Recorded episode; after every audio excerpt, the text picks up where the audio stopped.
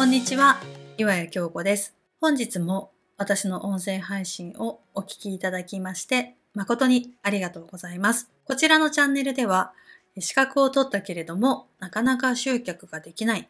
講師の方、コーチングをやられている方、先生業をやっている方、こういった方々のオンライン集客の秘訣についてお話をしております。私自身も資格をたくさん取ったけれども、なかなか集客に結びつかないという悩みをたくさん持っておりました。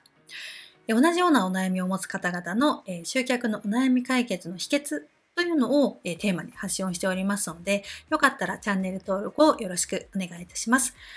チャンネル登録をしていただきますと通知が行くようになりますので、よろしくお願いいたします。今日のお話なんですが、えペルソナはですね、えそんなに深く考える必要があるのかどうかというこちらについてお話をしていきたいと思います。で、ペルソナを考えるよりももっと考えた方がいい、シンプルに考えた方がいいポイントっていうのがあるので、そちらについてお話ししていきたいなと思っております。必ずですね、こう、オンラインビジネスをやり始めた時に、まあ、いろんな企業コンサルタントの方とか、まあ、企業系の情報発信をしている方とか、まあ、本でも多分書いてあるんですけど、ペルソナを決めようとか、ターゲットを決めようっていうお話って必ず出てくると思うんですね。で、私もね、例に戻れず、そうでした。で、もう本当に企業初期の頃に、あなたのペルソナはどんな人なんですかっていうことをもう何十回ももう聞かれたことあります。はい。ね、で、そこで、まあ、実際こう書き出してみたりとか、やったことっていうのも実際あります。けど、全然やっぱりこう、できなかったんですよ。で、そこで結構止まっちゃって、こう時間がかかっちゃったっていう経験があります。で、まあ、それをですね、踏まえて、まあ、ペルソナばっかり考えててもビジネスが全く進まなかったし、まあ、それよりもですね、もっと考えなきゃいけない大事なポイントっていうのがありますよっていうお話を今日していけたらなと思っておりますので、今現在、こう、ペルソナ考えてるけど、なんかちょっとうまく進まないなとか、あとはペルソナの考える、こう、沼にはまっちゃったよっていう方とか、まあ、実際これから考えなきゃいけないなって思ってるよっていうような、そういうペルソナ関係の悩みを持ってる方ですね。こういった方はぜひご覧いただけたらなという内容になっております。はい。ということで、え今日お伝えしていきたい内容っていうのが、まあ、そもそもですね、ペルソナっていうのをなんで考える必要があるのかっていう、これについてがまず一つ。で、えー、二つ目はですね、このペルソナを考えるよりも、もっとシンプルにこれを考えた方がですね、こううまくいきやすいよっていう、そういったポイントについてを解説していきたいと思います。はい。では順番に見ていきたいんですけれども、まず1つ目ですね。そもそも何でペルソナっていうのを考えなきゃいけないのかっていう、そういったところのお話です。で、これって、まあ、その、ね、俗に言うそのペルソナを考えるっていう時に、年齢、性別、あとは、こう、人によっては、こう、名前まで考えた方がいいとか、あとはですね、こう、まあ、家族構成を考えたりとか、住んでるところはどこかとか、あとは、こう、考えてる悩みは何なんだろうかとか、どんな風な雑誌読んでますかとか、なんかそういう、こう、生活がリアルに思い浮かぶような、特定の一人の人物っていうのを想像して、こう、書く。これをやりましょうっていうお話が、やっぱペルソナを考えるっていう時に必ず出てくると思うんですけども、これどうですか？すんなり思い浮かびますかっていうところなんですね。はい。で、あの、私ですね、その過去にその舞台をやってた時に、その台本って配られるじゃないですか。で、台本を読みながら、こう役作りをする時に、このキャラクターの履歴書書きましょうっていうのってよくやってたんですよ、実は。あの、文字情報から読み解く、この人って多分こんな生活してきてる人なんだろうな、みたいなことを書くのって結構慣れてやってたはずなんですけど、それでもペルソナを考えるって言われた時に、ちょっとなんかこう、うんって悩みました。で、そのペルソナっていうのを考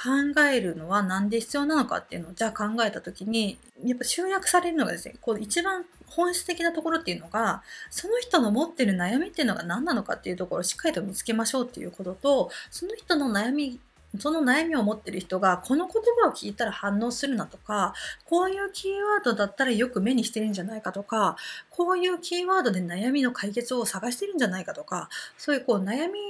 対してどういう悩みを持ってるのかっていうこう頭の中を想像しましょうとか感情を動かすためのキーワードは何なのかっていうことを探すためにペルソナ分析っていうのをやろうっていうふうに私はこう解釈してます。はい。なので、最悪ですね、その人物像とか名前とか年収とか、まあ、そういうのも全部置いといて、それよりも悩みっていうのはそもそも何なんだろうかっていう、ここの悩みって何なのかなっていう、ここを考える時間の方がよっぽど大切だなって私はすごく思ってます。はい。で、例えばですね、こう、今より稼ぎたいって思ってる人だったら、なんでそういうふうなことを思ってるのかなとか、いくらぐらい稼ぎたいと思ってるのかなとか、あの、将来どういうふうになれたらいいなって思ってるのかなとか、そういうふうなところを一生懸命考えていって、じゃあその悩みを解決して、こういう状態にしてあげるためには、この商品がいいのかなとかっていう風な考え方をしていった方が、よっぽどですね、お客様に寄り添った商品ができると思うんですよ。で、このペルソナを考える時の落とし穴の一つとしては、そのキャラクター設定っていうのが完全に自分の商品を売りつけるための適した人ってこういう人だなみたいな感じで考えちゃうパターンが稀にあるってことなんですよ。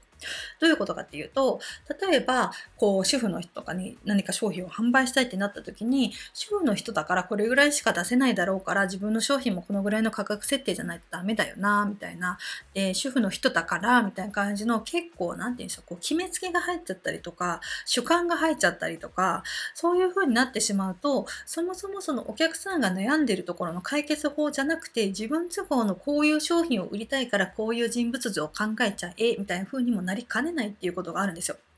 なので、ペルソナっていうのを考えるのは全部無駄ではないとは思いますけれども、そこにめちゃくちゃ時間を使ったりとか、そこにめちゃくちゃ労力を使って、そこのせいで足が止まっちゃうぐらいなのであれば、じゃあ自分の商品悩みを必要としてる人ってどういう悩みを持ってる人なのかなっていうふうなことを考えて、この悩みを持ってる人のためには自分の商品ってこういうふうに役立つんじゃないかなみたいな、そういうふうな方を考えた方が何十倍もこう建設的だとと私は思ってますので、ペルソナを考えるというの沼にはまっている人は、ぜひ、ペルソナを考えるのは悩みが何なのかっていうところを見つけるためにやってるんだっていう風な考え方にちょっと切り替えてみるだけでも、こう動き出すんじゃないかなっていうふうに私は思ってます。はい。っていうところが一つ目です。で、二つ目としてお伝えしたいこととして、えー、私がですね、こう聞いてすごくなるほどなって思ったターゲットの決め方とか、そういうふうな考え方であるのが、えー、本当にですね、お客様の悩みに絞り込んで自分の商品やサービスをこう作り込んでいくっていうところが本当に大事だよってことだったんですけど、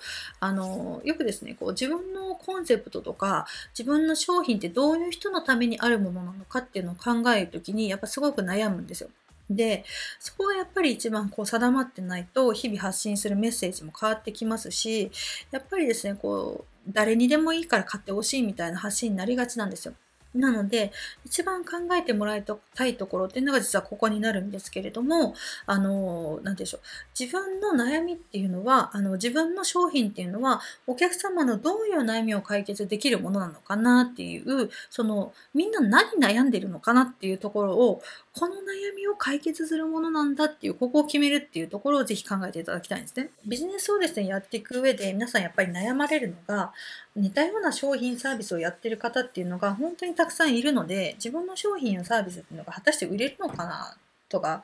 どういう人向けに売ったらいいのかなっていうのをすごく悩むと思うんですけれども、例えば市場がたとえ大きかったとしても、あの、すでにこう参入してる方だけで市場っていうのは実は埋まってないんですよね。例えば市場がすごく多かったとしても、大手の方がこういうふうにたくさんいたとしてもですね、埋め切れてない隙間っていうのは必ずあるんですよ。なんで、その隙間がどこにあるのか。例えばこのちっちゃい点でもいいですよ。個人で活動する上で莫大な市場を抑える必要っていうのはなくて、例えば月に100万円とかを目指すのであったとしても、この莫大なる市場の中でもう大部分を抑えないとその売り上げが達成できないよねっていうことはまずないので本当にこのたくさん大手の方がやってたりとか競合が強いんだけどもでもここのニーズは満たせてないよねこの人の悩みは解決できてないよねっていうところを探すっていうここがですね非常に大切な作業になってきます。はい。で、ペルソナでどういう人物像を設定したらいいかなっていうところに悩むよりも、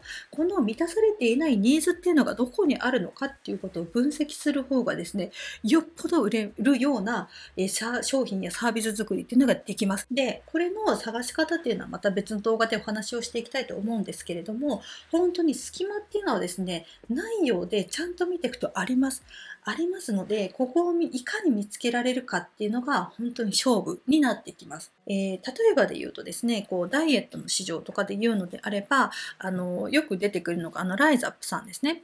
で、ライザップさんって結構ダイエット市場の中では後発組だったんですけれども、あれだけ莫大なこう利益を出せたっていうのは、やっぱりダイエット市場の中でも満たされていなかった、そのニーズのところをピンポイントでグッとついてきたからこそ、あれだけビッグに売れていったっていう事例があるわけじゃないですか。で、あそこまで大きな規模で売り上げを上げろとは言わないです。個人でやる方だったら、まずは月に30万円でも50万円でも安定させたいっていうのであれば、しっかりとこの満たされていないニーズっていうのを見つけることができれば、後から始めた方でもしっかりと売り上げを立てていくっていうことは可能になります。なので、あの、闇雲にですね、自分の商品やサービスを売り込むのではなくて、本当に必要としてる人にしっかりと届けてあげるんだっていう、その気持ちを持って、この満たされていないニーズを満たすための商品って私こういうの持ってますよっていうのを見せてあげるっていう、まずこれをですね、いかにやっていくかっていうこと、ここがすごく大事になってきますので、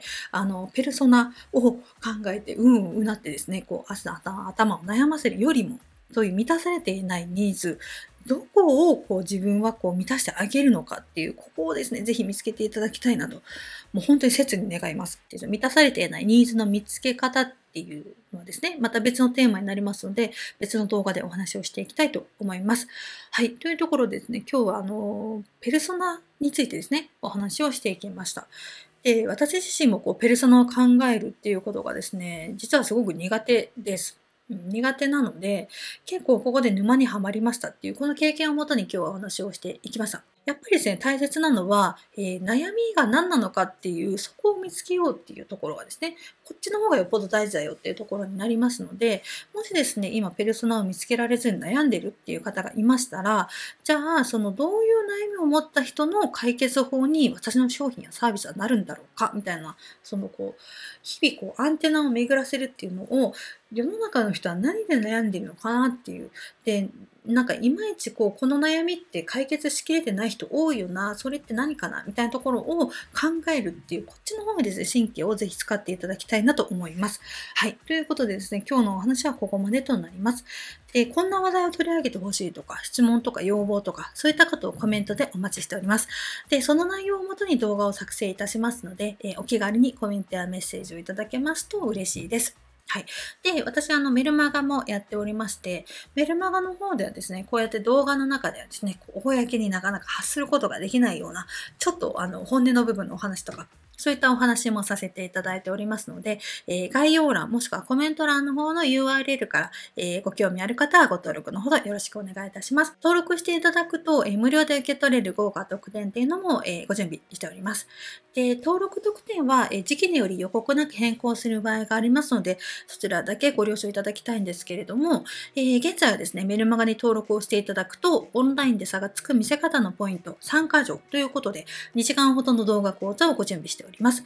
で、多くの方が知らないお客様からプロとして信頼をしてもらえるような、そういったチェックポイントをまとめてみましたので、概要欄に詳細が載っております。よかったらメルマガを登録をしてチェックをしてみていただければなと思います。はい。ということで最後までご覧いただきまして誠にありがとうございました。また次の動画でお会いしましょう。ありがとうございました。岩谷京子でした。